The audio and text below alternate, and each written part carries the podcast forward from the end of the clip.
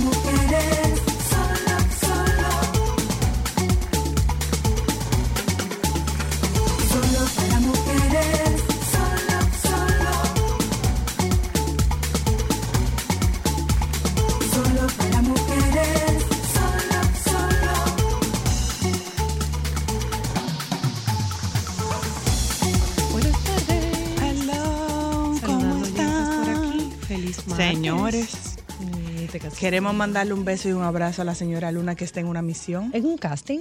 Claro. Claro que sí, impor- manita. Señora, pero bien de casting. Yo quiero saber de dónde, aquel- de dónde que ella lo No, saca. es que yo pensé Es que ella tiene muy buen gusto y ha tenido gu- buen gusto toda la vida. Ajá. Sí, claro.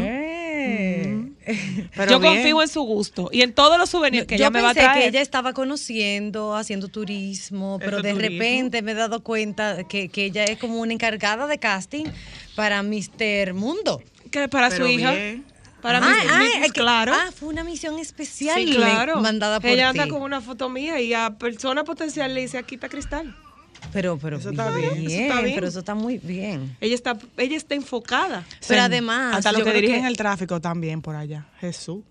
Pero está ayudando también con el turismo, porque Claro, mucha gente va a ir entonces también a, A mar. deslumbrarse con todas Con las el mar Mediterráneo. que hay por y allá. los atardeceres Y los de Santorini. lentes, los lentes marca Santorini. La verdad es que está gozando muchísimo, muchísimo. Nosotros estamos felices. Estamos aquí dando la batalla mientras tanto. Me gusta lo comprometida que ella está con su misión. Sí. Y ella está muy bien. No, la- las redes de, de Soil es algo que hay que mantener bien chequeadita estos días porque, porque es colirio. Pero total. completamente los posts que está poniendo. A mí me encantó una que le escribió de que uno aquí viendo el sereno.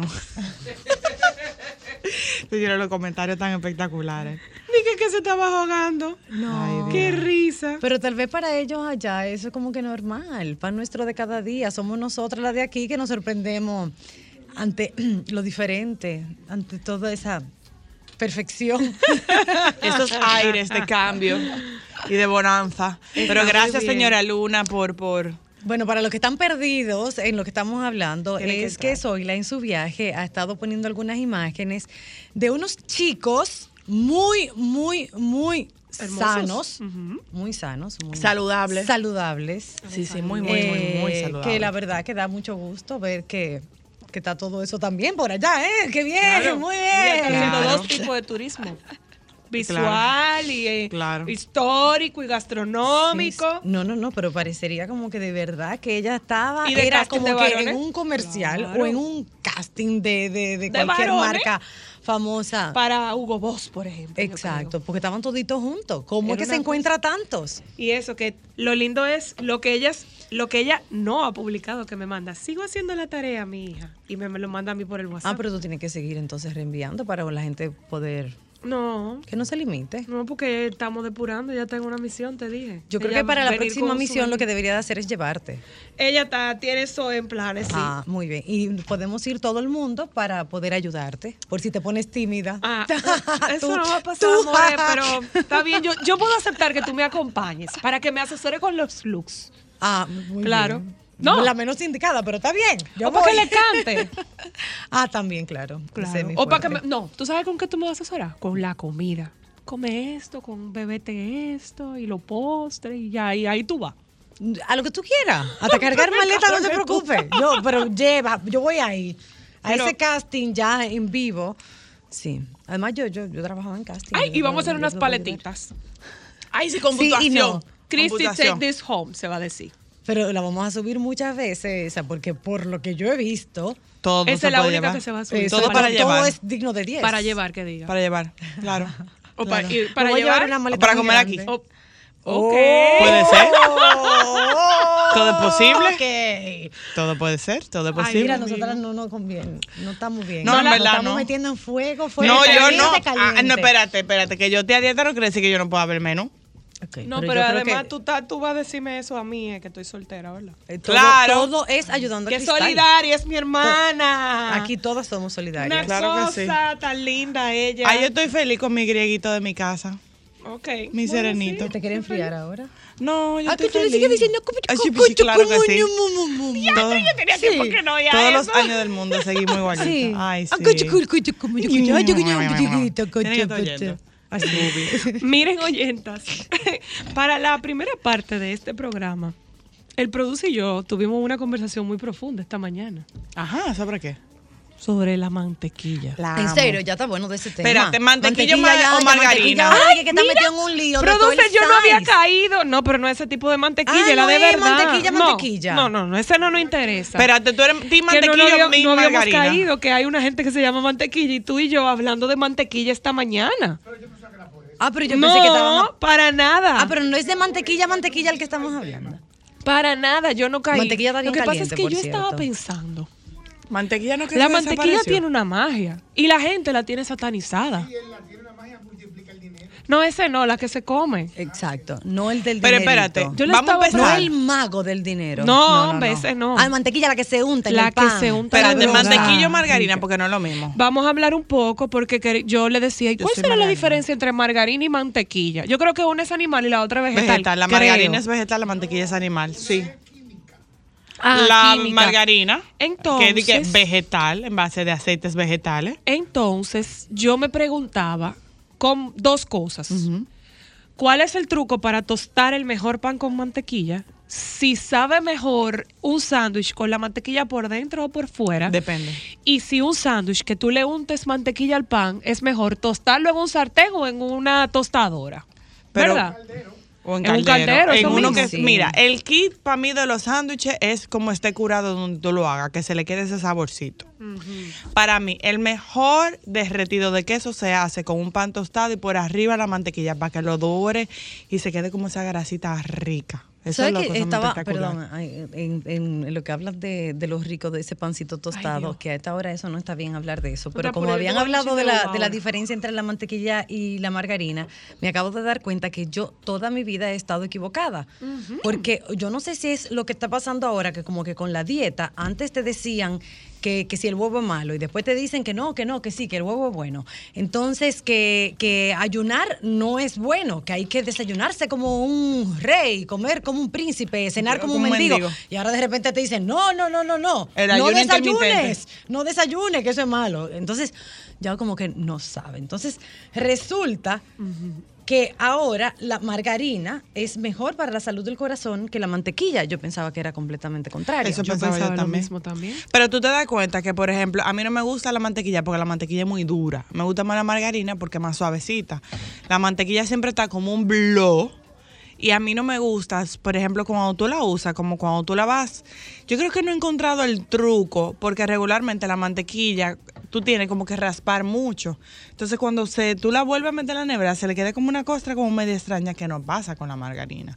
Yo soy más de margarina que de mantequilla. Pues yo eh, erróneamente he comprado siempre mantequilla pensando que, que era más sano.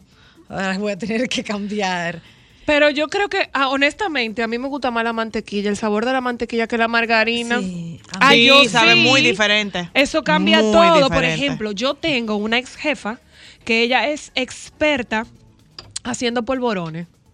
Y ella me decía que el truco de ella estaba en la mantequilla que usaba. Sí, sí, sí. La- Bueno, incluso eh, si tú hablas con, con- con pasteleras y chefs, te dicen que mucho del truco de una buena comida es la calidad de la mantequilla que Por le eso pongas. ellas usan y los- la marca, sí, la sí, marca sí, de, sí, pero mira, claro, por ejemplo. tiene que ver con, con la calidad. Mira, la margarina es, eh, como les decía, que era mejor para la salud del corazón que la mantequilla. La diferencia es que la margarina está hecha de aceites vegetales, Ajá. por lo que contiene grasas que son insaturadas, que son estas que son las llamadas buenas. Grasas poliinsaturadas y monoinsaturadas. Estos tipos de grasas son los que ayudan a reducir el colesterol de las lipoproteínas de baja densidad, que es como el LDL por sus El- el colesterol bueno, Mm, creo que es el colesterol malo, Ah, el cuando se sustituyen por eh, grasa saturada. Entonces la diferencia es que la mantequilla está hecha de grasa animal, por lo que contiene más grasa saturada. Entonces la diferencia es esa. La margarina es de aceites vegetales Y la mantequilla la es- mantequilla es de grasa animal. Lo que hay que tratar de lo que Sí, hay que tratar es que las porque aquí dice también esa información que no todas las margarinas se elaboran de igual manera. Hay que tratar que las que vayan a comprar evitar que tengan grasas trans. Que eso es lo que hace daño. Una de las cosas que más me llamó la atención, ¿ustedes saben cuál fue? ¿Qué? Una de las curiosidades, Mm. que el país que más produce mantequilla es la India. Yo hubiese, yo La- pensaría que fueran como los Los Europa franceses para mí. Pues yo en mi cabeza pensé que Francia era la, la cuna de la mantequilla. Claro, porque uno piensa en Francia y uno piensa En todas estas y en panes, Todo lo patisserie, en las todas las cremas, las pastas y todo eso tiene mucha mantequilla, la bechamel. Bueno, pues resulta que el país que más consume y produce mantequilla es India. Tanto es así que casi la mitad de su producción lechera va destinada a la elaboración de ese producto que ellos le llaman el ghee. El ghee, pero El tú sabes ghee. que el ghee, yo Eso tengo entendido que también es otra cosa, porque el, el ghee, muchas de las dietas, eh, Lo- ahora lo que están de moda, recomiendan. utilizar el ghee, que es una mantequilla mm, bastante costosa, pero que he visto que, sí, sí, sí, redundancia. pero que se puede elaborar también. Yo he Es visto como que un caldo poniendo- de mantequilla, como Como que poniendo dice. la mantequilla eh, a derretir, entonces se le hace como una espumita blanca arriba. Yo no sé si ustedes se han fijado. sí. Como Entonces, una natica. Eso tú lo vas retirando y lo vas Y eso es lo que tú retirando y consumes. eso es el ghee que supuestamente es algo muchísimo más sano, pero también si ustedes van al supermercado y, y- y- y- Lo voy a buscar. y comparan con lo que tú te compras, un potecito de ghee te puede comprar Mira, el siete ghee, docenas de, de dice, el ghee mantequilla. es un tipo de mantequilla clarificada proveniente de la cultura ayurveda.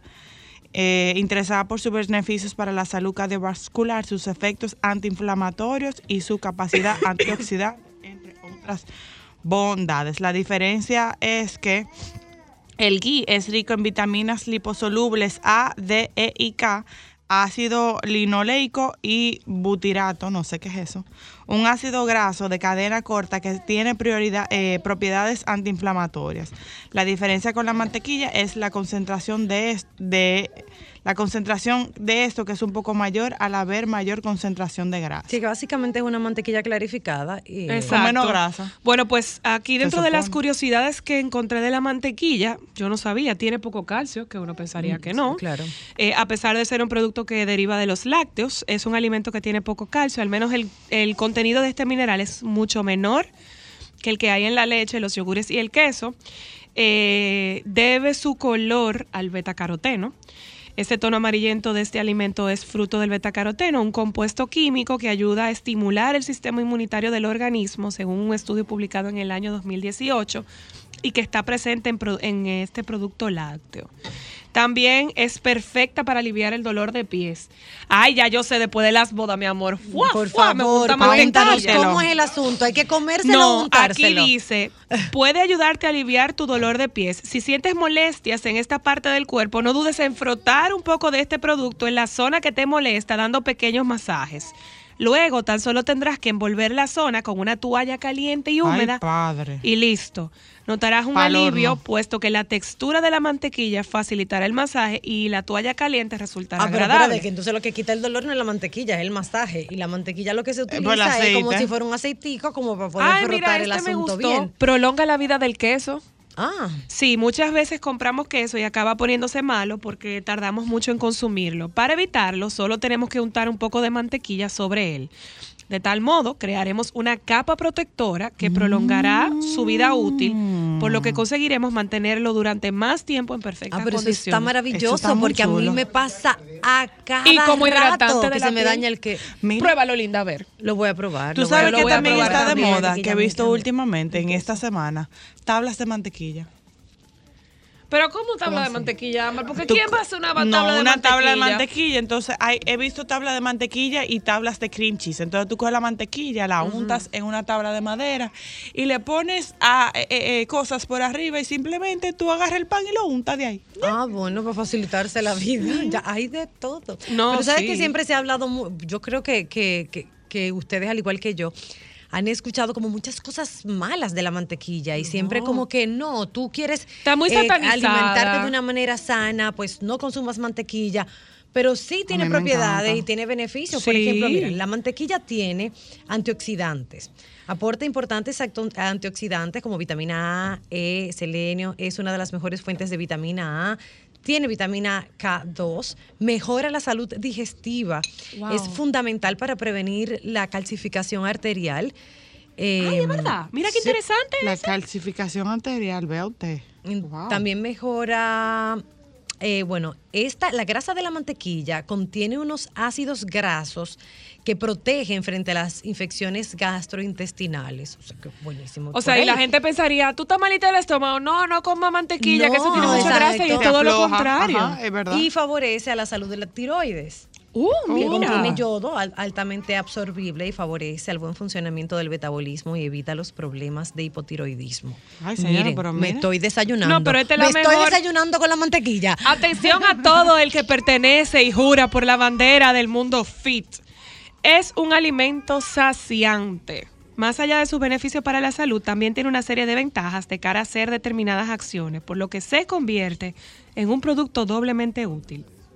Si quieres nutrir tu piel y beneficiarte de un alimento así, un poco de mantequilla al día dará a tu cuerpo eh, el trax... Contra, espérense que está mal puesto esto.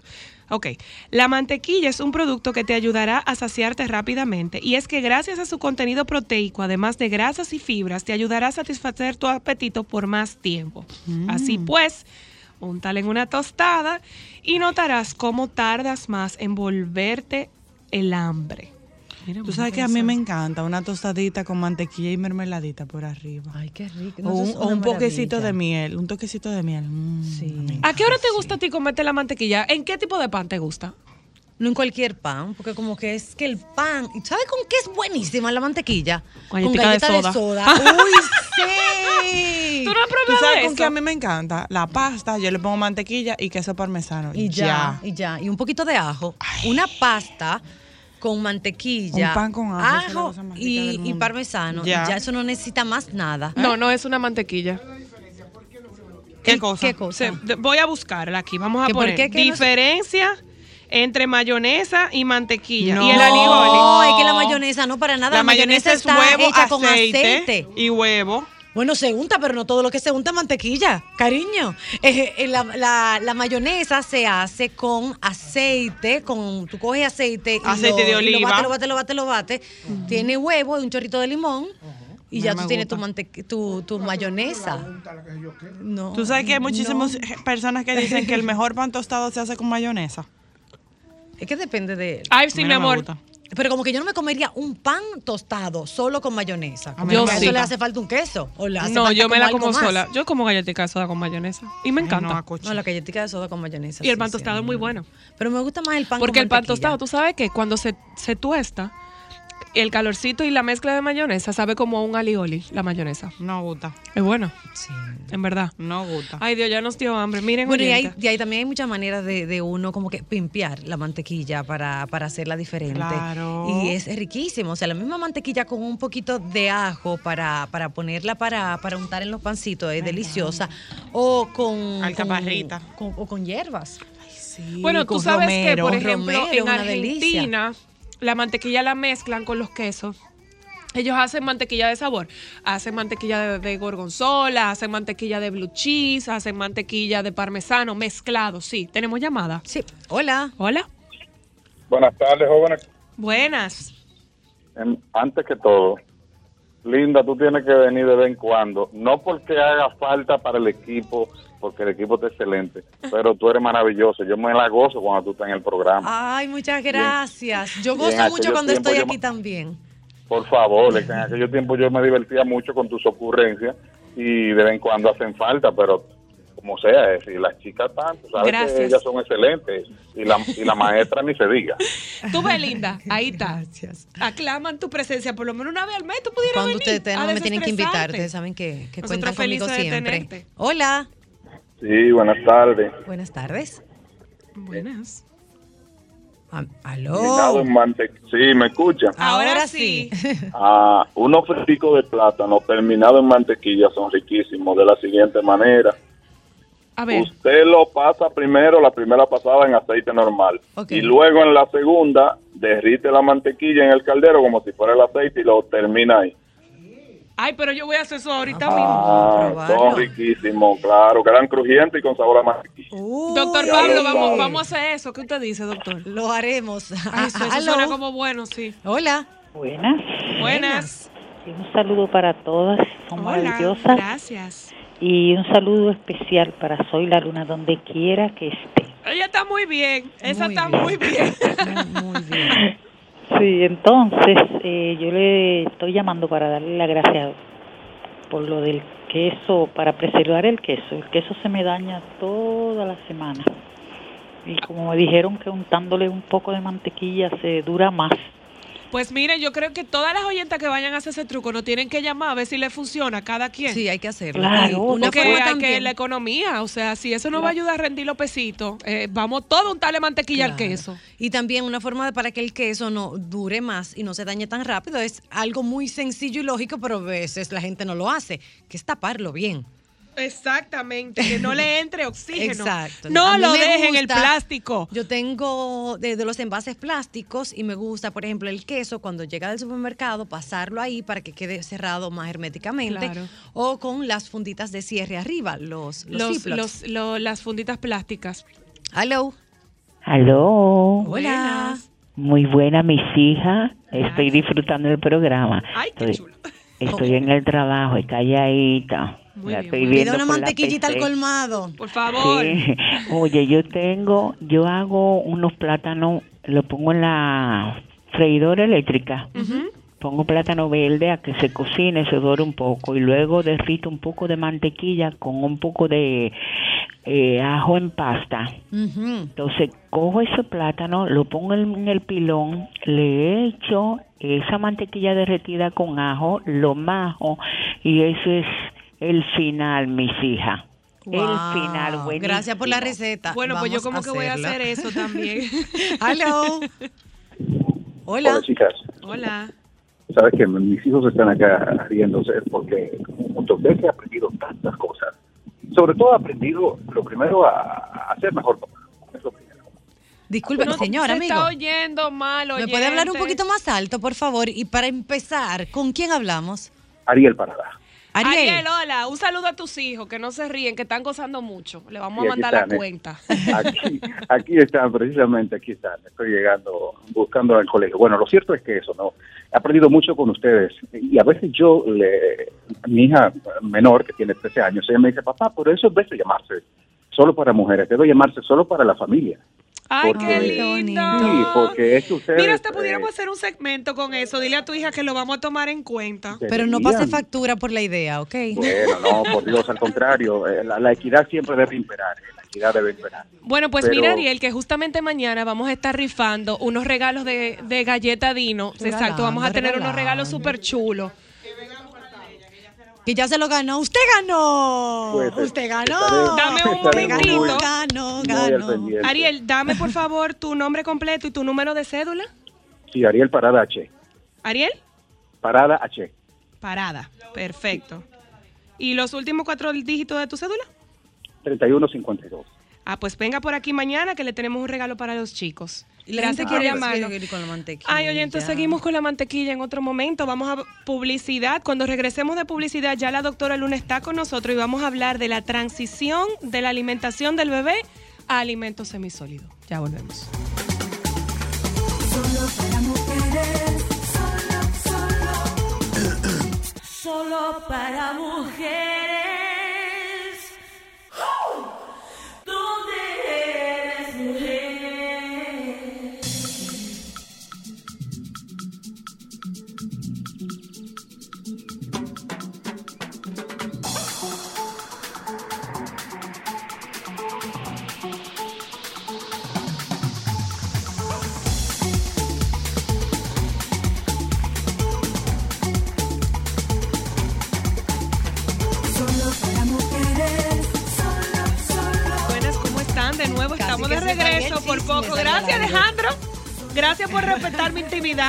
Fuera del aire por poco.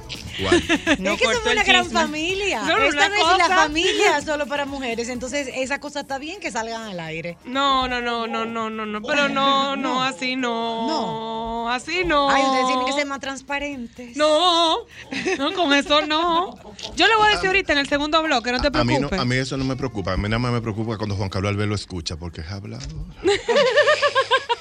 Y ya está con nosotras nuestra amada, querida doctora Luna. Y vamos a hablar en el día de hoy con la doctora Luna sobre la transición de los bebés a los alimentos semisólidos. Hola, coabuela, ¿cómo estás? Hola, ¿cómo les va? ¿Cómo están ustedes? Muy bonita, tú estás. Ay, qué Wow. guapa. Pero bien de iluminación y todo. Ah, mi, mi- mi mini estudio aquí. Muy bien, súper bien. Coabuela, vamos, vamos a hablar un poco de, de esta Alimentación transición y también conocida como la alimentación complementaria. Sí, mira, es un muy buen tema para las mamás que están eh, eh, preparando a sus hijos, a sus hijas, a, su- a sus bebés para iniciar la alimentación con eh, otro, otro alimento diferente a la leche. Eh, así se denomina la alimentación complementaria. Es cuando se introduce otro tipo de alimento distinto a la leche, ya sea a la leche materna o a la fórmula artificiales. Entonces, es un proceso en donde eh, comenzamos a dar a los bebés diferentes tipos de, de, alimentos que tienen su técnica y que es un, eh, sobre todo, es muy importante eh, poder realizarlo de una manera saludable, porque de acuerdo a la Academia, eh, perdón, a la Organización Mundial de la Salud, pues se recomienda que se alimenten los bebés exclusivamente al seno materno hasta los seis meses. También con fórmula hasta los seis meses. Entre los cuatro y los seis meses se recomienda entonces iniciar lo que se llama la alimentación complementaria. estamos hablando de que si hay personas que empiezan un poquito antes a darle alimentación complementaria a su bebé, no pasaría nada. Digo, si el No pediatra lo recomienda. Mira, no es recomendable porque esto tiene que ver, eh, eh, lo que voy a decir, un niño está listo, un bebé está listo para iniciar otro tipo de alimento eh, cuando tiene una serie de eh, condiciones neurológicas en el neurodesarrollo establecida.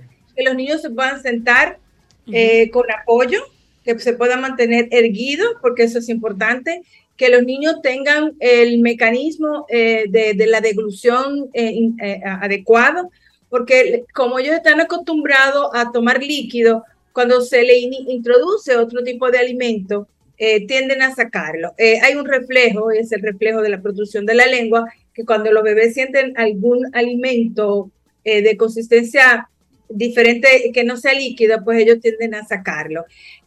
¿Por qué se espera a los seis meses también? Porque hay una madurez ya del sistema gastrointestinal y también del sistema genitourinario. Entonces, por eso eh, eh, estas condiciones deben de establecerse para evitar que los bebés eh, puedan tener posteriormente algún tipo de dificultad. Una Pero pregunta, doctora Luna. por- tiene que estar, eh, mantenerse erguido. Eh, dígame. Tengo una pregunta porque eh, Milán y yo estamos empezando en ese proceso. Y usted me hizo una observación el otro día que nadie nunca me lo había comentado. Uno, ¿por qué deberíamos empezar? Y dos, la cantidad. Usted me había dicho eh, cuando nosotros le llamamos que estábamos comiendo que al principio no es obligatorio darle un bol completo, con dos o tres cucharaditas es suficiente. Yo pensaba que tú le preparas lo que dice la caja, por ejemplo, de cereal y eso tú se lo tienes que dar sí o sí. Una taza de cereal. No. Ah, Jesús, como si tú estuvieras llenando un, peluchito de relleno. Pero déjenme decirle una cosa, mira, y es bien importante esto. Yo siento que no importantizamos este proceso porque es un proceso de aprendizaje del bebé, de ponerlo en contacto con ah, texturas, con colores, con sabores distintos. Y entonces en las primeras semanas los bebés lo que hacen es ir mm, familiarizándose con él y también ir estableciendo el mecanismo.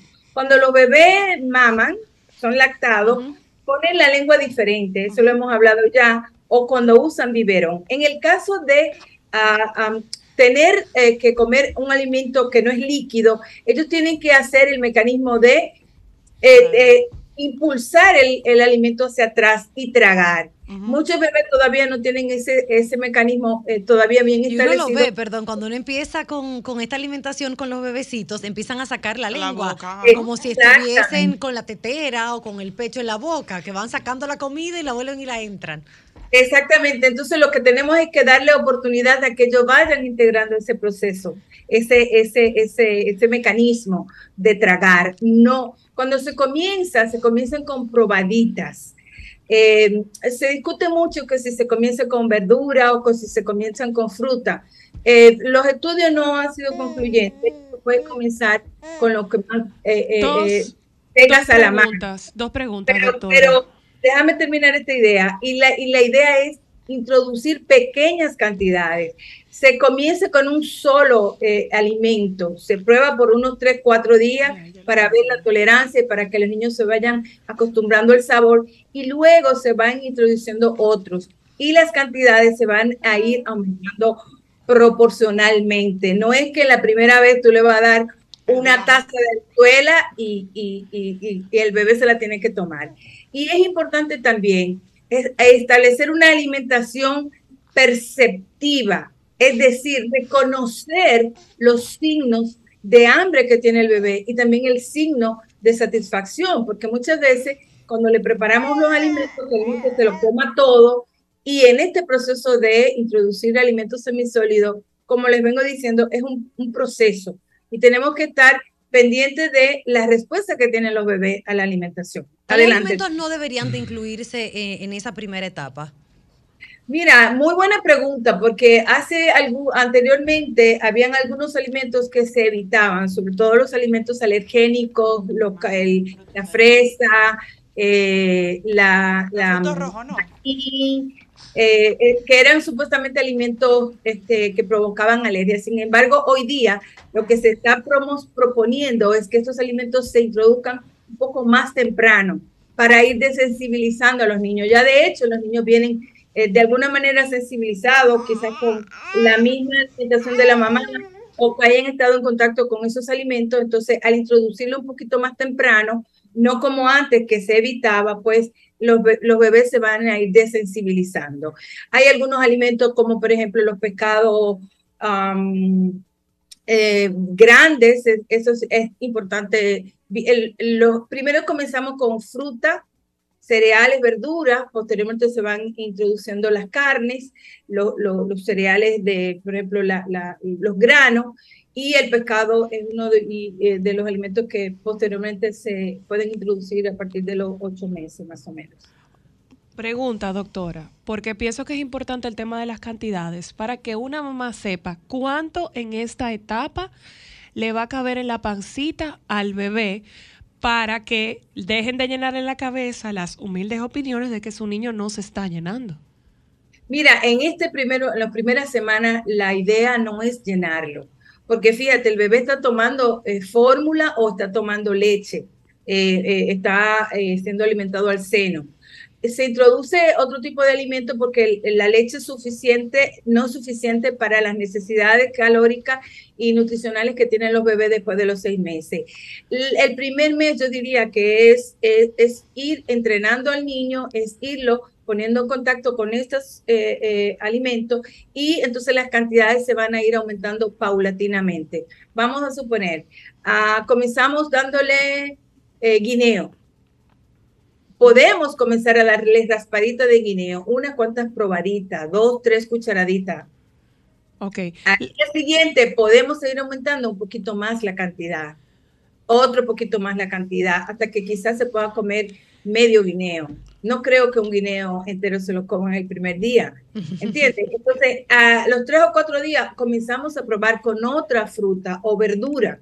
Otra, a poner la, la otra pregunta es la consistencia de los alimentos. O sea, ¿qué, ¿cuál debe ser el estado ideal para darle ese alimento? Porque, por ejemplo, hay bebés que le da mucho asco si está muy blandita y hay otro que por falta de conocimiento de mamá está muy dura. Muy buena pregunta, Cristal. Fíjate que ahora con, con dejar que los niños coman con la mano, que es también un, un- un- un método que se va introduciendo y que sobre todo eh, se ha reconocido porque eh, los niños pueden eh, des- eh, ir desarrollando su destreza motora, pero además se reconoce que ellos mismos ti- tienen un autocontrol. Tú puedes darle pequeñas cantidades a los niños. obviamente, el bebé tiene que estar bien sentado, tiene que tener una postura eh, eh, recta para evitar el atragantamiento. Entonces, eh, la consistencia es interesante porque hay algunos bebés que no les gusta sentir nada, sobre todo los que son alimentados del seno materno, le cuesta mucho trabajo comenzar a probar estos tipos de alimentos. Entonces, eh, para esos niños que tienden a escupirlo, podemos hacer una consistencia bien finita, colado, eh, eh, es el término que se utiliza, colado, de manera que ellos no sientan ningún grumo para que no traten de eh, tirarlo. Y bueno, esto es un proceso, poco a poco lo podemos ir desarrollando para que ellos se vayan acostumbrando. De plano no decir no le gustó, sino volvemos a lo mismo, que es un proceso que ellos están eh, eh, haciendo para ir eh, em, disfrutando de esta, esta, esta comida en esta forma. ¿De cuándo Ya podemos cuando- ir haciendo mezclas, doctora Luna? Por ejemplo, eh, cereal con una fruta o yogur con no sé qué. Cuando lo, cuando lo hayas probado, lo, lo, lo, la- lo importante es cuando tú vayas a introducir un alimento nuevo, darlo solo. Esto te va a permitir como mamá tú ver qué tal eh, va, lo va tolerando, pero además eh, le permite al niño, y esto es bien importante para las mamás, la- los papás, para todos los cuidadores, porque es un, un proceso de aprendizaje, es un, mundo nuevo. Hermoso. lúdico. Entonces, dejen que se embarren, dejen que coja con la mano. Para, para comer hay que dar un ambiente eh, que el niño se sienta cómodo, el niño o la niña se sienta cómodo, seguro, sin obligarlo, sin pegarlo, sin maltratarlo. Para la combinación de los alimentos, si tú vas a dar yogur y le diste yogur dos días y le va bien, pues le puedes poner un poquito de cereal si ya tú has probado ese cereal. O sea, las mezclas se van a ir haciendo conforme los alimentos simples que tú le hayas dado. Yo diría que en el primer, los primeras, primeras semanas eh, comencemos a darle a probar alimento y lo vamos a ir dando probablemente eh, eh, a mediodía, luego lo vamos a ir integrando eh, una comida a, a mediodía, luego vamos integrando el desayuno, posteriormente integramos la cena y así tenemos tres comidas espaciadas. Y ¿Tú esto es Tú, tú tienes... Eh, bueno, también quería que, que nos hablara un poquito sobre el huevo, porque yo recuerdo cuando empecé la alimentación complementaria con Monse, mucha gente me decía, huevo no, pero sin embargo, por parte del pediatra, que es de quien yo siempre me llevaba, pues no había Gracias a ningún Dios problema. que tú te llevas de Entonces, él. yo no sé por qué en este país, eh, o mucha gente entiende de que no se le debe dar hu- huevo a, cuando se está empezando la alimentación complementaria. Era, era lo que le, era que lo que le comentaba. Eso realmente eran unas recomendaciones que se hacía, eh, diríamos, la, la, la, la, La OMS antes. La Academia Americana de Pediatría y también de, dentro de las guías de alimentación que ofrecía la Organización Mundial de la Salud para niños menores de dos años. Esos alimentos que eran altamente alergénicos se dejaban para el final, para los nueve meses. Ya hoy día eh, se ha demostrado, y, por eso le, comentaba, que se puede ir haciendo introducciones de alimentos que eh, a, más temprana edad. Entonces, el huevo se puede comenzar eh, con la yema, perdón, la clara, la yema, se puede ir combinando y ya no esa situación de... Y una cremita de habichuela. Una cremita de habichuela, jugo de guayaba, agua de Sí, arroz. es- habichuela. Y es importante, eh, chicas, mamás, no adicionar sal ni azúcar. A eso, al- eso le iba a preguntar, doctora Luna. El tema de sazonarle las comidas en esta etapa a los bebés. No, no se debe de agregar ningún aditamento a la, a la comida de los niños. No Esas papillas de pollo con vegetales totalmente desabridas porque eso no tiene ni una pizquita de sal. Si tú la pruebas, no te la comes, pero ellos, ellos Sí, sí, era bastante Me mala. encanta tú. Sí, yo tenía, ese, yo tenía ese problema siempre con mi esposo que me decía que ella le cocinaba una cosa terrible a Monse, pero es que, ay, Oh. ¿qué va a hacer? Eso, eso eh, si, si uno lo prueba, uno dice, no, no, no, él no se la va a comer. Así claro que se lo come porque todavía los niños no tienen esa eh, preferencia, aunque algunos sí prefieren los alimentos dulces. Y déjenme decirles que los bebés que son alimentados a, eh, con, a leche materna eh, tienen una mayor experiencia Orientación a la fruta. Experiencia gustativa porque a través de la leche eh, el sabor de la leche va a ir cambiando. Entonces los niños pueden con mayor facilidad quizás ir eh, aceptando algunos alimentos. Ah, como pero por mira, ejemplo- son culinarios los menores que, que, que se Bueno, alimentan salió un del estudio seno. recientemente de una sonografía de bebés en el útero probando comidas. Ay, Y qué su Comida, reacción. Sí, yo lo vi. y su reacción, entonces no le gustaba, eh, había la- una lechuga que no le Y la gustaba. zanahoria, Claro, pero que sí. son muy inteligentes. ¿A quién le va a gustar eso? Óyeme, es que somos sumamente inteligentes. Entonces, miren, eh, eh, y les comento, yo vengo del Congreso de Pediatría y se hablaba mucho sobre la prevención de las enfermedades, de, transmis- de enfermedades no transmisibles, cómo se deben, se previenen, incluso desde el embarazo de la mamá y desde estos primeros dos, los, los famosos mil días, que es una estrategia en donde eh, se está hablando mucho sobre estas ventanas de oportunidades que existen para el desarrollo cerebral, para que los niños puedan adquirir eh, eh, hábitos saludables y eso se va a mantener a través del, del curso de vida y eh, pre- previene muchas enfermedades no transmisibles como la diabetes, la obesidad, las enfermedades cardiovasculares. Todo comienza, señores, los primeros mil días de vida. Por eso es importante que ese inicio de la alimentación complementaria sea un buen inicio, eh, no estar cargado de alimentos. mu- No se debe, de- no, no es muy recomendable dar mucha proteína a los niños ni alimentos muy cargados de, de carbohidratos, tener una alimentación balanceada y la recomendación es que se lleven de los pediatras. Claro, hay algunos pediatras que no se toman el tiempo de explicar la técnica de, de- de la, de cómo hacer este inicio de alimentación. Eh, pero hay muchos recursos que los, los mamás y los papás, si tienen alguna duda, eh, pueden eh, tener acceso a ello. Pero lo importante es que sea una alimentación balanceada, nutritiva, sobre todo que se dé en un ambiente que los niños puedan disfrutarla. ¿Qué sucede? En mi experiencia, yo he tenido experiencia eh, terrible de papá y de mamá que eh, asustan a los niños para que coman, que lo obligan, Ay, que lo golpean. no eh, eh, y, y- y dar y utilizar la comida como premio. Nada de eso res- resulta ni es saludable. Entonces los niños lo que tenemos que buscar es que ellos mismos puedan tener una autorregulación que puedan reconocer que cuando se va a dar de comer a un bebé eh, haya un contacto, haya una entrega y una devolución, que el bebé, mira qué rica está la comida, tú vas a comer zanahoria ahora, mira qué rica la consistencia, la zanahoria de color mamey. Y entonces hacer ese momento, el bebé te va a responder.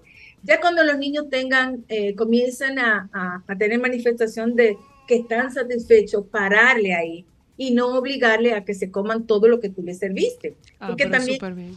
Tenemos eh, una- un concepto de la cantidad de que los bebés se tienen que co- comer equivocada y errada. Entonces quizás media tacita, eh, eh, eh, medio un, platito de 250 eh, cc. Entonces, una serie de, medidas que es importante tomarlas en cuenta y no sobrealimentar a los niños, porque eso va a traer consigo el tema de la obesidad y muchas otras enfermedades posteriormente. Antes, miren, eh, ya se nos acabó el tiempo. eh, En le- contra de nuestra voluntad, Sí, porque aquí en Ámbar y yo en estamos contra de- pidiendo... Con mucha pregunta. No, yo quiero otra pregunta, otra pregunta. Tengo que no, dos no. tiquetes, pero tenemos otros invitados que están esperando, como siempre, eh, coabuela, doctora Luna, para todos los demás. Es sumamente interesante cada conversación que tenemos. Yo quiero un café con la doctora. que bueno, no me varios cafés. No, no, no, café no, tequila, ella te acepta. Ah, claro mejor. que sí. No manches, güey. Puedo, puedo ir- quiero invitarles a, lo- a, lo- a, la- a las mamás, a los papás, a todos los interesados, pueden a través de mi Instagram, que es Cifa Lunar, ponerse en contacto y cualquier duda, cualquier recomendación, pues eh, con mucho gusto se lo ofrezco. Ya más adelante estoy preparando unos cursos para padres y madres. Eh, Que yo pienso honestamente y sin modestia alguna que el mejor regalo que cualquier papá puede hacerse en la vida es tenerte como parte de la vida de sus enanos. Nos juntamos la semana que viene con otro tema más. Eh, vamos un momentito a publicidad y ya el Marqués de Costa Verde está por aquí. Vamos a hablar un poquito sobre la evolución y la transición de los artistas plásticos dominicanos. Ya volvemos.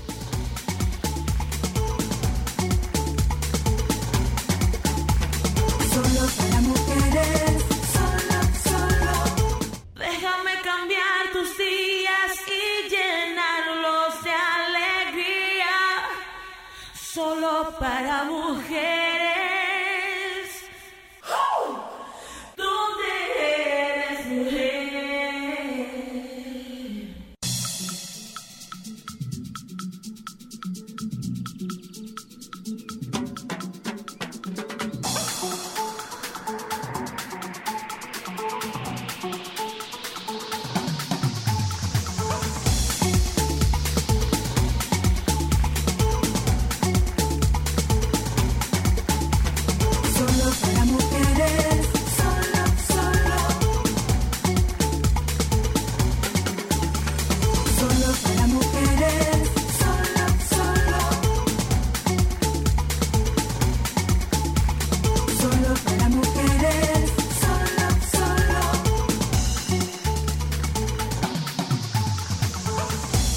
Gracias. Ahora me dejaste desarrollarme y decir lo que yo tenía que decir. Al marqués de Costa ¿Cómo Verde que debe estar cansado de todos los eh, amigo eh, obras fúnebres de, ta- de Tata. Sí, De tu realmente, realmente fue un momento muy doloroso para mí porque mi madrina me amaba, o sea, de verdad, la reina Isabel era mi norte, ella era mi apoyo. Yo estaba en esos momentos en Escandinavia y tuve que volar literal de Escandinavia para Londres. Y nada, ahora ya no soy el octavo en la línea de sucesión del trono, soy como el 14, porque se suman los hijos. Ella remenió la mata. Ajá. Mamá. Ya lo sabe. Pero Señores, nada, ¿cuántas contento. Mira, antes, antes de eso, además de la flaquencia que tú tienes, claro. Mi madrina se murió. Yo hice un comunicado. ¿Cómo, cómo- ¿A cómo ti no te llegó ¿Cómo su yo- comunicado? No, si la madrina No. está muy triste. De Claro verdad, él hizo un triste. comunicado. No es Tú que yo te El dije. Yo lo leí públicamente Es como una, una serie de Netflix. Oye, Yo soy don Juan Carlos Titrén Flores, marqués de Costa Verde, duque de los, te- de los plátanos maduros y 81 títulos inmobiliarios más. Wow, su alteza, qué honor. Gracias. Mira, yo quiero hacer una una pregunta a, a- a Linda antes de todo. ¿En qué año tú participaste en mi república? En ninguno. Más o menos Bueno, en tú ninguno, por eso no me participabas. recuerdas. Claro, ella participaba detrás de escena. No, delante. No, yo trabajé para mis Tú hiciste maestría de ceremonia. Pero trabajé, exacto. Y con trabajé en cos- y producción. con Rolando Jubilei, Ah, en bueno, y la conducción España. también. Estuve en la conducción Casa de de, España, yo me acuerdo con Sí, Rolando. pero nunca participé en un concurso de belleza como ¿Cuántas- candidata. ¿Cuántas veces te lo han preguntado eso? Muchas. Ah, pues yo. Gracias. Por Ya no tanto, porque ya, verdad, ya todo. Los años pasan, pesan, pisan, Miren. acaban. Pero, pero gracias, gracias.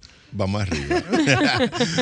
bueno, eh, Cristal me había preguntado cómo ha evolucionado eh, las artes visuales, los artistas, ¿verdad que sí? Sí, sí. En las artes visuales. Mira, eh, el desarrollo ha sido muy grande, sobre todo porque entre 1936 y 1942, que es cuando se da el inicio al movimiento moderno, pues es cuando nosotros recibimos esa gran cantidad de artistas visuales que vienen exiliados de España.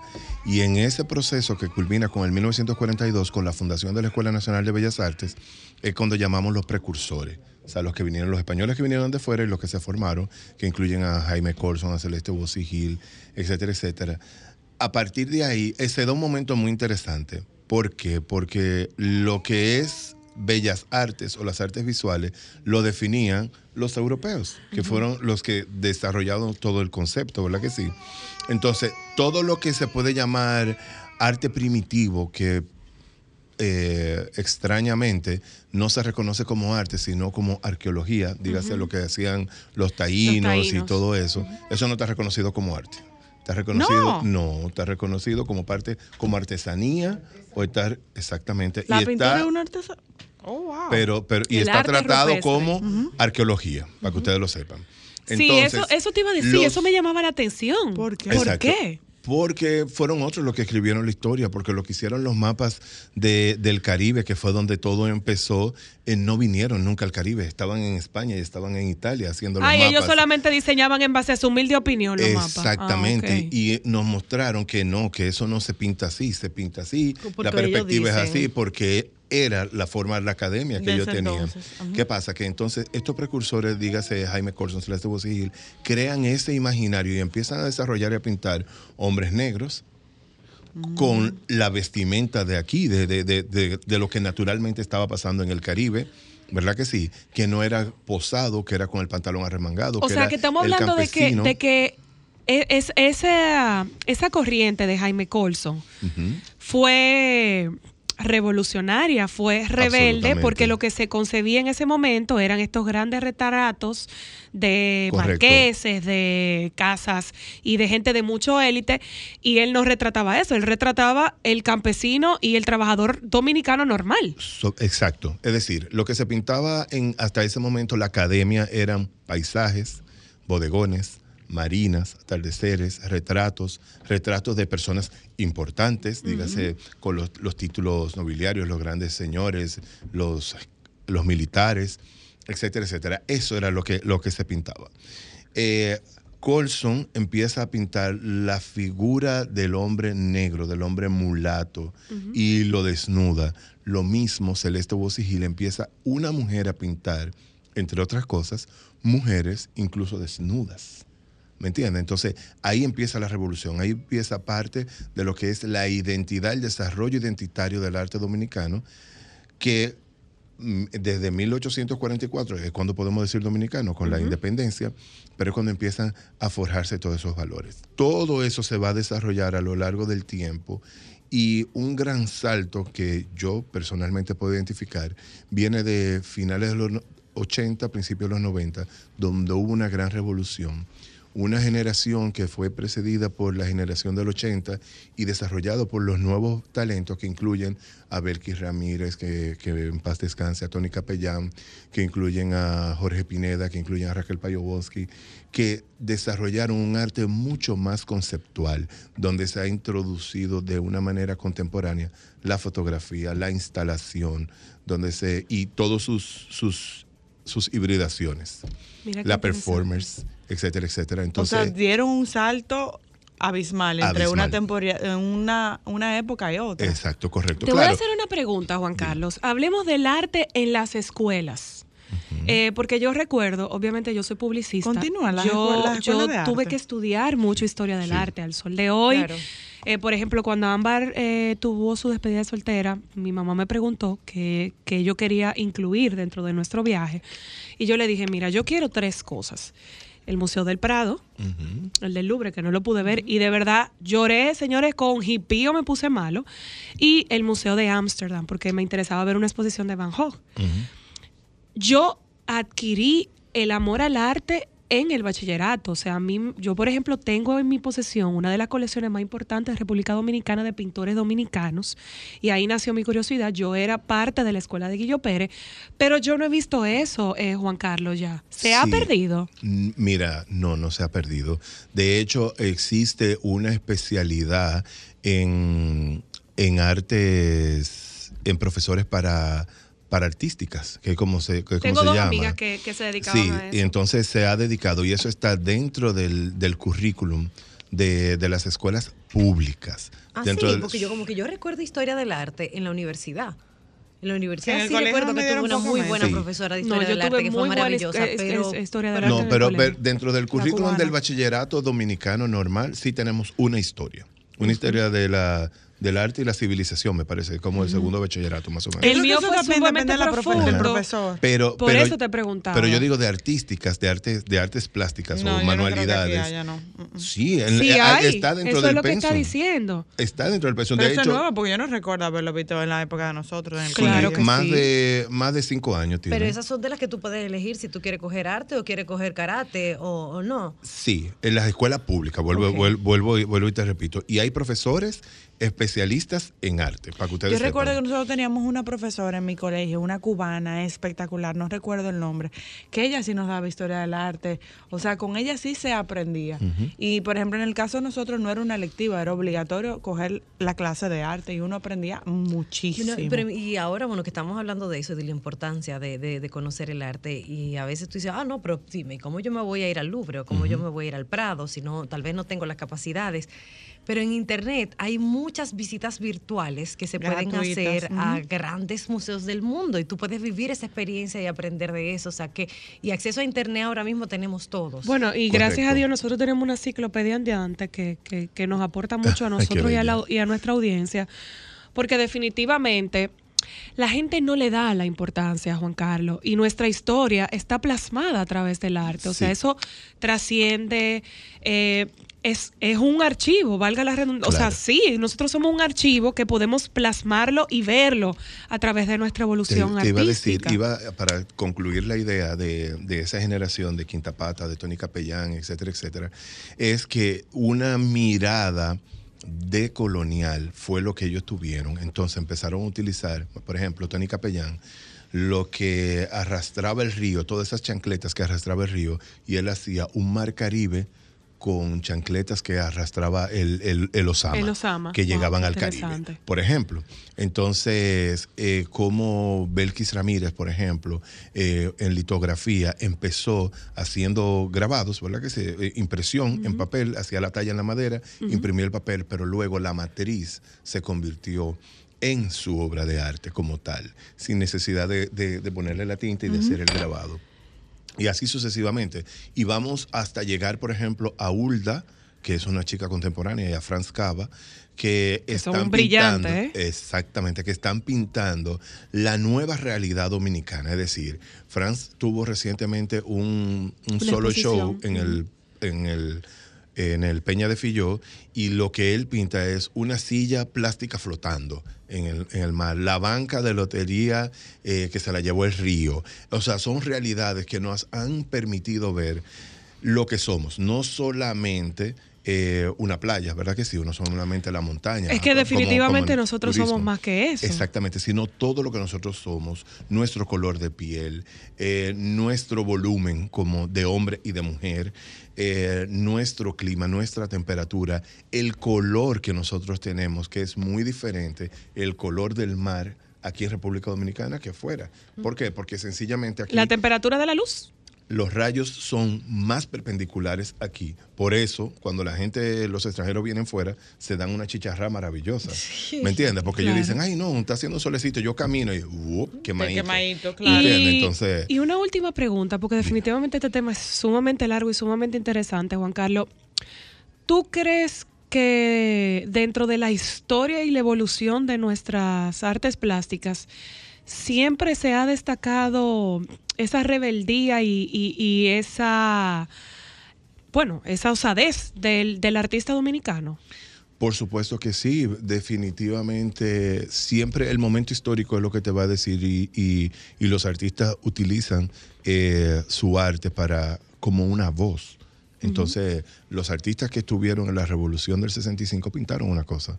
Los que estuvieron en contra del régimen de Trujillo, otra cosa. Los que vivieron eh, los 12 años de Balaguer, otra cosa. Los que vivieron un poquito la libertad, los que vivieron al- el final y principio de, de este nuevo siglo lo que está pasando en la tercera década del siglo XXI. Siempre me gusta contextualizarlo. Para, que la gente que pueda po- ponerse en los escenarios. Exactamente, para que se pueda poner. Entonces, eh, qué bueno que hoy ya no nos ven solamente como pintores del Caribe, sino simplemente como pintores del mundo o artistas visuales del mundo que tienen la capacidad de hacer un arte digital, que, tiene, que pueden hacer instalación, que pueden hacer fotografía, pintura, escultura, lo que sea, o las hibridaciones que, que mezclan. Y, eh, instalación, una performance, una video performance o cualquier otra cosa. O sea que podemos decir ah, con, con mucho orgullo que nuestro arte sigue dando de qué hablar a nivel mundial. Por supuesto, y va a seguir. Tenemos, gracias por también al desarrollo de ciertas escuelas, como es la, la Escuela Nacional de Bellas Artes, como es la Escuela de Artes de Chabón, como es, ¿me entiendes? Que son instituciones que han que hemos tenido instituciones, mucho. la capacidad que han tenido los artistas de ir fuera y regresar, los que salen de Chabón, que van a Parsons, a Parsons New York, a, a- a, a París y, y regresan. Entonces, hacen, se forman, ven y regresan, pero regresan ya con una técnica más avanzada, pero pintando lo Su que somos, realidad y lo que les duele. haciendo y creando lo que somos. Ay, muchísimas gracias. De verdad que siempre es maravilloso tenerte con nosotros. Gracias a ustedes. Vamos un momentito a publicidad, Ale, y ya está con nosotros el doctor Richard Marín y con él vamos a hablar de un estudio súper interesante, señores, que hizo la Universidad de Harvard. Durante 79 años ellos observaron la vida de hombres y ellos nos van a decir en ese estudio, el doctor Richard va a compartir cuál es el secreto del éxito y la felicidad. Ya volvemos. Solo para mujeres. ¿Dónde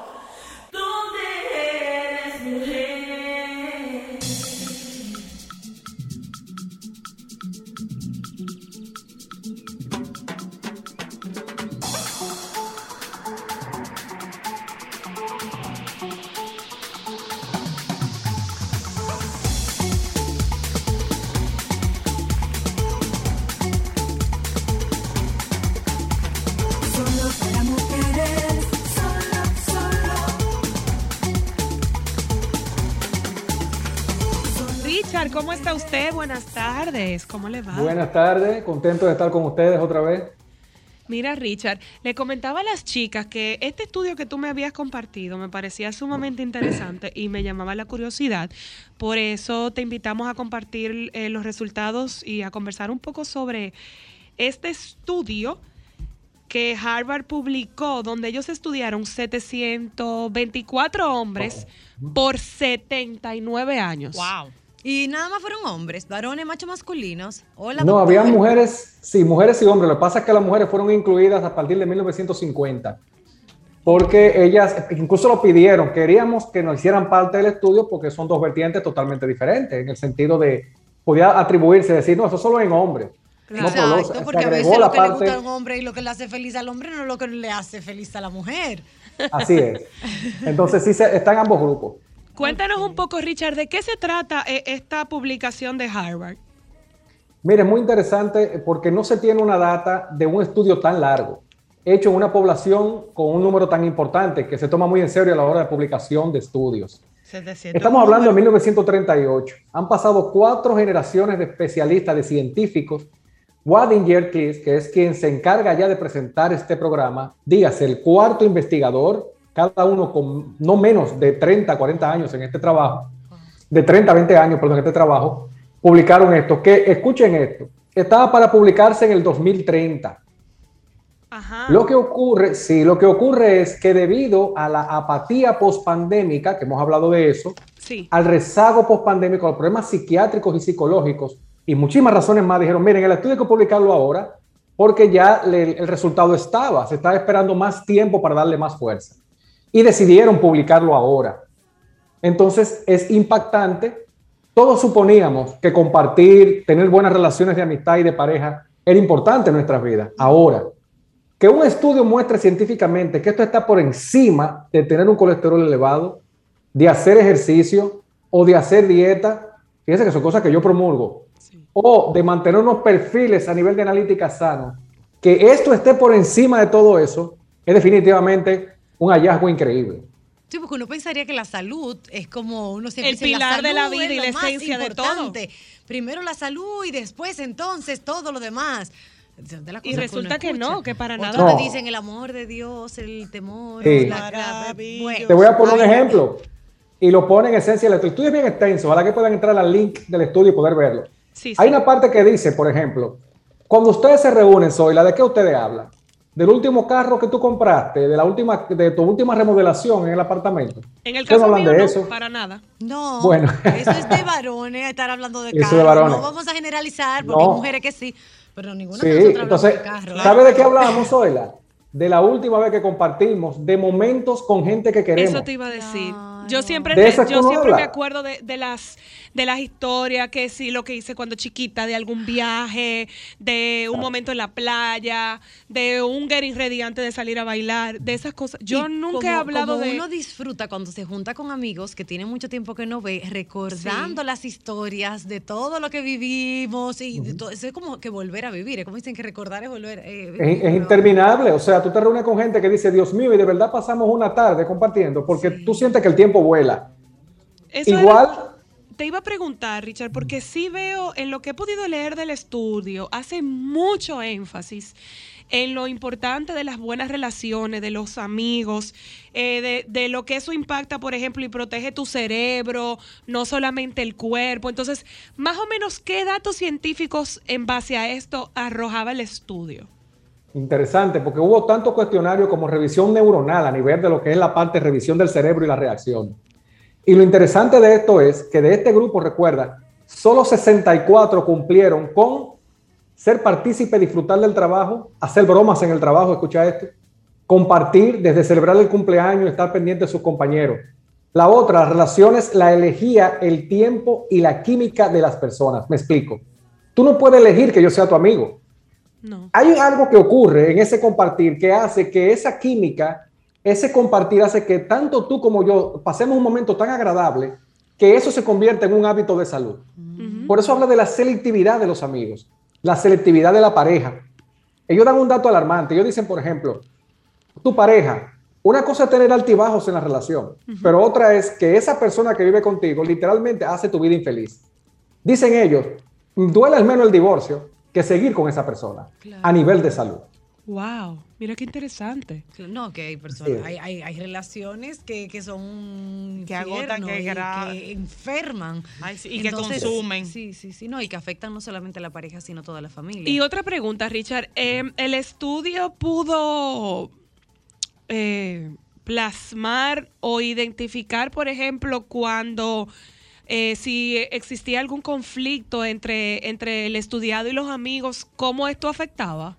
Sí, interesante que preguntes eso, porque por ejemplo, una persona que tenía procesos gripales duraba más tiempo con procesos gripales cuando tenía problemas con sus relaciones de amistad y compañeros. O sea, hay una relación estrecha entre tu salud y cómo te llevas con las personas que quieres. Según no el necesariamente con la felicidad. Sí, bueno, lo o que con pasa las es que como preocupaciones.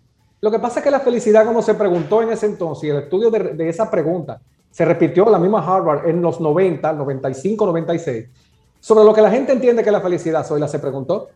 Se preguntó y la gente decía, una, tener dinero, y la segunda, tener fama.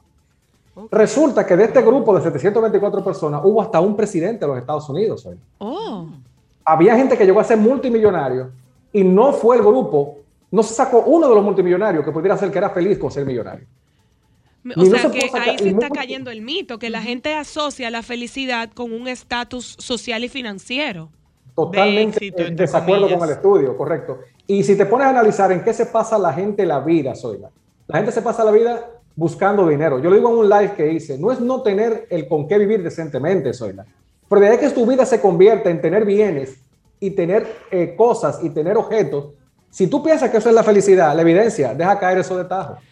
O sea, definitivamente el estudio lo que explica es que hay que vivir más y coleccionar Compartir menos más. cosas. Y compartir, ¿no? Compartir Y más. una pregunta. De, de, de, de, gente felicidad, de buena quiera, vibra. Buena vibra, correcto. Richard, para, para nuestros oyentes sería interesante entender y saber químicamente cómo este estado de bienestar, de sentirse querido, de sonreír, de compartir, de añorar y recordar, hace que nuestro cuerpo se comporte. Total, mira, a nivel bioquímico, tanto la, la dopamina como la serotonina se regulaban bastante bien. Hormonas que tienen que ver con el estado de bienestar e incluso fuera de control del estrés. Según el estudio, las personas mostraban un sentido de relajación tal que incluso el mismo consumo de alcohol, y esto es algo que no debería estar diciendo yo, no pasaba a ser tóxico. Wow. Oye este dato, Zoila. ¿Cómo Dependiendo, es? dicen no está ellos. aquí. Por favor. Sí. Zoila no está aquí, pero Sí, Zoila no eh, está. estamos ámbar, cristal, linda, y queremos volver a escuchar Claro. eso, por favor, y que lo amplíes. Sí, fíjate qué pasa. Habla el estudio que dependiendo con quién tú tomes alcohol, es la reacción. Me explico. Oh. Hay gente que mismo- emborracha y hay gente que hace feliz. No, a ver, no es lo mismo tomar alcohol con alguien que te agrade, que tú te sientas bien compartiendo. Se midió lo que era esa persona al día siguiente y al día siguiente, dependiendo con quién compartes, no amaneces igual. Amaneces con un malestar del alcohol consumido, maltratado por la noche anterior, mientras que cuando consumes alcohol o compartes con gente muy querida, literalmente decía, amaneces prácticamente bien el día siguiente. O sea que cuando uno amanece al otro día destruido Mala vibra. y mala es vibra. porque ahí había una energía negativa rondando. La energía expresada en ese grupo o, lo- o tus sentimientos, por decirlo así, para hablar algo más concreto, hacia las personas que estaban compartiendo contigo. O sea, que la Ustedes- resaca es directamente proporcional. Proporcional a con quién la tenemos. Eso Y es más-. Claro. O sea, Que eh, eh, te voy a poner un ejemplo. resaca. Hay gente que dice, yo no bebo más, más nunca. Normalmente analiza con quién compartió ese consumo de alcohol esa persona. Difícilmente dice eso si la pasó muy bien. No fue lo que te bebiste, sino con quién. ¿Con quién te lo tomaste? Richard, Increíblemente. sí. hablemos un poco de el, el tema de la cantidad de años que vivieron estas personas, porque no sé si todos los que se estudiaron están vivos o si hay algunos que han fallecido, si hay alguna 79 evidencia en el estudio Cristal. de Sí. que, sí, pero espérate, eh, ah, si hay alguna evidencia en el estudio de que estas personas hayan fallecido más jóvenes o que esto pudiera haber prolongado su vida. Su estilo de vida. Al- Exactamente, lo que ocurrió fue exactamente eso. Eh, subió a 90, 95 años la mayoría de la gente del estudio. Oh, ¿Me explico? En lo que estamos hablando aquí eh, no es solo el tema de feliz o no, no, no. Es que prolongó la vida de quienes lo hacían. O sea, yo te voy a poner un ejemplo. ¿De qué vale, Zoila, tener dinero o bienes si tú no tienes con quién compartirlo? ¿Cuánta gente no conocemos tú y yo que tiene cabañas y tiene casas de veraneo con cinco y seis habitaciones y nadie los visita? No, ni van ellos mismos, cerradas ahí mismos no cogiendo van, polvo. exacto. Claro, porque al final del día, tú lo que necesitas un espacio es para compartir. Por eso yo explicaban y no se trataba de dinero. Si tú lo que puedes compartir es un café, una copa de vino, una comida extravagante, un restaurante, porque ellos hablan algo muy interesante, soy la que en las, que en las amistades y las relaciones hay que invertir. Y hablaban de tiempo y dinero. Me explico. Tú tienes esa persona, invítalo a un café, invítalo a una copa de vino, pero eso dicen que ellos tienen que invertir tiempo y dinero. Hay gente que está esperando que el otro dé el paso, Zoila, y tú no lo das. Y ahí la gente se le va la vida y nunca comparte. Y por eso el gran daño de la pandemia. La pandemia rompió con la naturaleza humana, que es ser animales sociales. Eso es verdad. Eh, Richard, ¿este estudio se hizo básicamente con estadounidenses o participaron hombres de otras partes del mundo? Así es. Este se elige Boston, obviamente por ser una zona donde la universidad puede llegar, su sede es en Boston, recuerden, a esta población. El 50% de la población era extremadamente pobre. Gente en Boston, quienes saben, la ciudad de Boston, con lo frío que hace en el invierno, que ni siquiera calefacción tenía mucho de ellos. Gente sumamente pobre, que en el camino se superó muchísimo. Y gente, hijos de profesores de Harvard y gente de, de dinero de Harvard, de la zona de, de Boston, que es de, de gente de altos recursos. O sea, fue en ambos grupos. Y el desarrollo no se inclinó más a un lado que a otro. De hecho, de esos 64, 45 eran de la parte pobre. Wow, mira qué interesante, ¿eh? O sea, eh, mientras menos tenían, y eso ustedes lo ven, la alegría en los barrios, aún sin condiciones. en muchos Eso te iba a decir. Porque el compartir no se pierde. Nosotros, por el nivel de vida que tenemos, nosotros vivimos en edificios, en apartamentos que a veces no conocemos vecinos que tenemos. No, la mayoría conocemos sí. de hola. Eso no pasa en el barrio. No, y el calor del barrio ayuda con, con esa sociabilización, porque El como calor no del quieren barrio, estar la en- no quieren del estar dentro de la casa con el calor, Tienen coro. está todo el mundo sentado en la acera y ahí Y están compartiendo. compartiendo. con todos los vecinos que al final se convierten en una gran familia. Antes yo recuerdo de chiquita en Santiago Ay, que mis vecinas momentos. son mis tías de cariño. Sí, sí, sí. Todas Así las es. personas que vivían en la calle eh, nos llevábamos como una familia. No, y uno ya cuando no se vive, ya es como dice el No. doctor. Ni ya se uno conoce. no sabe quiénes son los vecinos del propio edificio de uno. No, y además, por ejemplo, cuando uno era pequeño, tú empezabas a hacer todo el recorrido por la cuadra, ibas buscando de casa en casa, llamando a todos los, los niños, y uno se pasaba horas interminables jugando, Claro. compartiendo. Claro. O sea, Señores, los cumpleaños se hacían con los vecinitos del barrio. Eso es así. Bueno, eran abiertas esas actividades, recuerden. Yo podía aparecerme en cualquier cumpleaños de un vecino sin invitación. Claro. Claro, y tú sabías que siempre era. ibas a ser bienvenido, ibas a tener Así es. comida y bebida. Por más escasos recursos que tuviera una familia, ese calor de, de sentirte aceptado en su hogar, eso, eso no tiene precio al sol de hoy. Por Pero sabes que ahora sí. que, perdón, eh, doctor, que, Sí. que habla de, de cómo esa compañía y ese compartir es tan beneficioso, entonces de esa misma manera el, el aislamiento al, al que nos vimos sometidos o al que se ven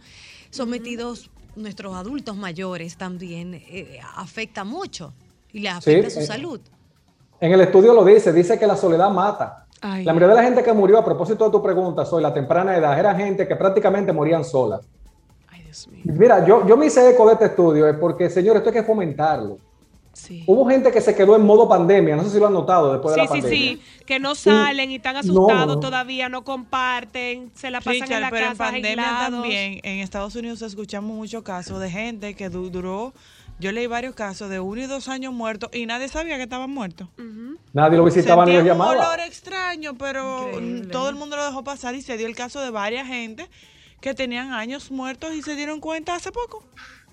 Así es. Entonces, oye, ¿cuánta gente no conocemos nosotros que viven solos, señores? Sí. O esas personas que saben que tienen un conflicto, porque hablaban del perdón también, hablaban de situaciones que la gente por no ceder el ego, no te pierden amistades importantísimas. Señores, las amistades no son perfectas, lo digo yo en el live. Es- hay altibajos, nadie es perfecto.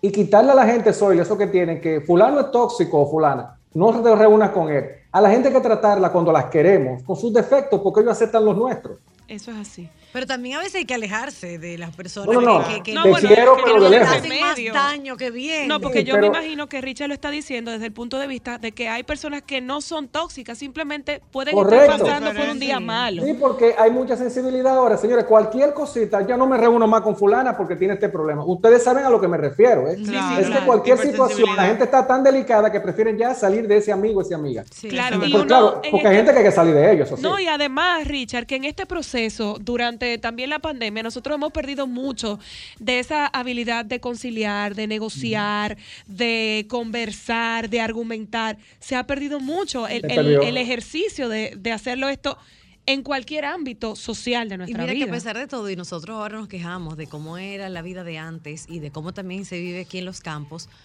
pero en el tiempo, yo estuve viviendo tres años en los Estados Unidos y la razón principal por la que yo regresé es porque me sentía sola. Porque allá, a Ay, diferencia de aquí, difícil. si uno se quiere juntar con alguien, no es como ahora, yo cojo el teléfono y digo, mira Cristal, ¿qué tú estás haciendo? Voy para tu casa. Allá es... Aquí no, Me quiero no. juntar con, contigo. Bueno, mira, yo eh, en, octubre 20, ¿te parece? O sea, Sí, sí, pero sí, por sí. Dios, no es hoy que quiero. Yo siempre, eh, No, es ahí, pero es bueno. verdad. Eso es verdad. Uno siempre- porque se acostumbró, o señor, uno porque se acostumbró, pero ya no está acostumbrado a que amigos muy cercanos le digan a uno, déjame ver la agenda. No, yo no, yo no me acostumbro a Sí. eso. Yo gracias a Dios siempre he sacado el tiempo porque he entendido siempre la necesidad del calor de mi gente. Gracias a Sí, Totalmente. pero también es que en los Estados Unidos, por, y, y- y- y No, es que el nos estilo de vida es que el estilo de vida y el ritmo eh, es muy rápido todo. Entonces, la- Sí. los trabajos quedan a distancias muy largas. Todo es lejos. Trabajan todo el día y cuando llegan Eso a la verdad. casa hay que A arreglar limpiar, la casa, cocinar, limpiar, yo. cocinar, la ca- preparar la comida del día siguiente. Entonces, no hay tiempo, lamentablemente, para poder compartir con los amigos. Si tú supieras que justamente sobre eso, yo tengo una gran amiga que tiene 17 años viviendo en, en- en Boston, justamente, y no se acostumbra. Y he, he- he tenido otras amigas que le dicen, pero daría yo por irme de aquí, pero ¿por qué tú estás, ya Sí. tú, tú estás fuera? ¿Por qué tú estás tan pendiente? Y cada vez que tú tienes una oportunidad, vienes para acá. Y la respuesta de ella es, porque vengo a recargarme el alma. Sí, sí. Porque estoy sola y mi gente no está conmigo. Ay, no, eso es terrible. Mira, no hay nada que compense esa soledad. Digo a propósito de gente que da ese paso, hay gente que lo da porque no hay otra. Sí. Pero si la gente sumara lo que significa lo que estamos diciendo aquí, a- a- mejor estar solo y con un ingreso económico más estable, prácticamente se está matando por más dinero. Eso es así. De verdad, Richard, muchísimas gracias por compartir este interesantísimo interesante. estudio. Llame a sus amigos, llame a su familia esta tarde, agarre el teléfono y empiece a llamar a todo el mundo. Doctor Richard Marín estuvo con nosotros en la tarde de hoy. Eh, doctor, usted y yo sabemos que la semana que viene tenemos un tema muy interesante Muy eh, importante. que discutir. Eh, que ya te escribiré para coordinar esa parte. Y definitivamente, señores, la parte más importante es llenar nuestra esencia, nuestra alma y nuestra memoria, Ay, sí. más que nuestros bolsillos y lo que podamos coleccionar. Eso es así. Feliz martes. Nos juntamos con ustedes mañana, señores. Ya los compañeros del Sol de la Tarde están, Están por ahí. aquí. Va rápida la semana. Así mismo. Gracias, señor. Aproveche la tarde. Chaito, pues. Sol 106.5, la más interactiva. Una emisora RCC Miria.